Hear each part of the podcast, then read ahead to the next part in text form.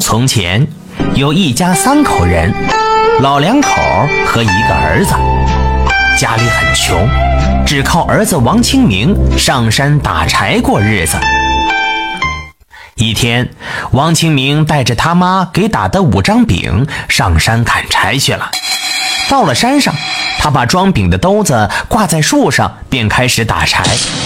到晌午，他放下柴刀，到树上取饼，但取下兜子一看，空空的，饼一张也没有了。王清明心里奇怪，午饭也没吃上，收拾收拾就回家了。回到家里。王清明把丢饼的事儿跟爹妈说了，他爹妈也觉得奇怪，就又给他打五张饼，让他去弄明白是怎么回事。第二天一早，王清明到了山上，他把饼挂在树上，就躲到树棵子里偷看。等快到晌午的时候，只见一只狐狸走过来，走到树前，伸着爪子就勾饼。王清明忙跑上前喊。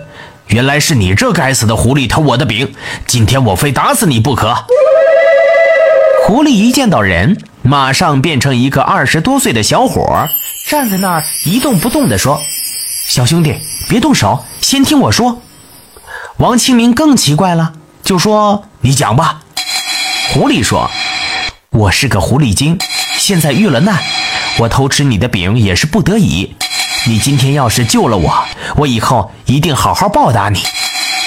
王清明一听，心软了，说：“你走吧，我救你一命。”那狐狸精还站那儿不动，说：“谢谢你的救命之恩，我一看你就知道是个善良人，咱俩何不认个干兄弟？”王清明也同意，于是他俩结拜成个干兄弟，狐狸精为兄，王清明为弟。王清明回家，把白天的事儿跟爹妈说了，但没说认的干兄弟是狐狸精。他爹妈听了挺高兴，让他明天把干儿子带回家看看。王清明第二天就把他干兄弟带回来了。他干兄弟一进门就跪下认了干爹干妈，老两口那个乐呀！吃过了饭，狐狸精就住下了。第二天一早起来。王清明的干兄弟说要领他到苏杭二州去玩。王清明以前也听说过苏杭二州，说那儿像天堂一样。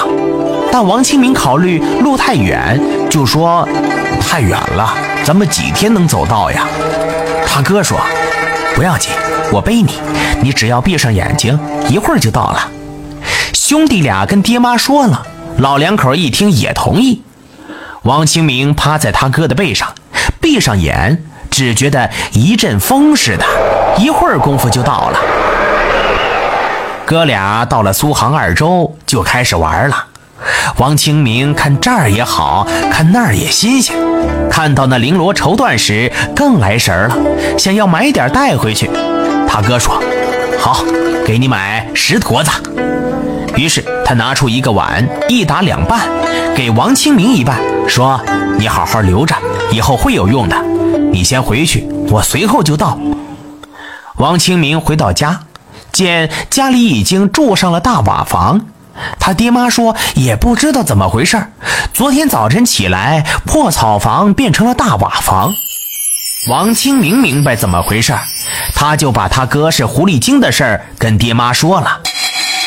住了几天，屯里来了十个驼子，驼子上装的全是绫罗绸缎。驼子队领头的拿了半拉碗，说：“谁要是用半拉碗和他这半拉碗对上，这十坨子绫罗绸缎就都给谁。”全屯子的人听了，都把自己家的碗打碎，希望能对上，可是谁也没对上。再说王清明，他想到哥哥临分手时送给他的半拉碗，就拿出去对，一对就对上了。这十坨子绫罗绸缎就归王清明家了。王清明有了这么多绫罗绸缎，就开了个店铺。他哥哥也不断的从苏杭用驼子给他运货。老王家的日子是越过越旺。感谢您的收听，想继续收听下一集的，那就点个关注吧。